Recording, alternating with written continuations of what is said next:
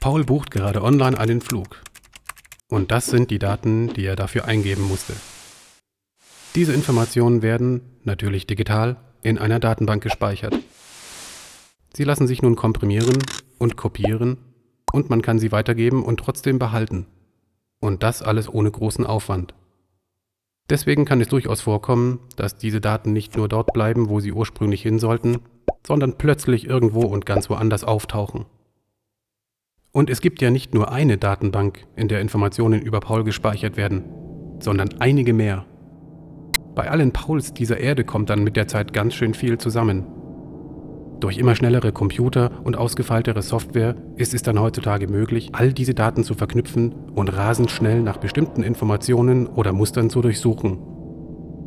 Dadurch kann man sich ein ganz schön gutes Bild von Paul machen. Oder von Ihnen.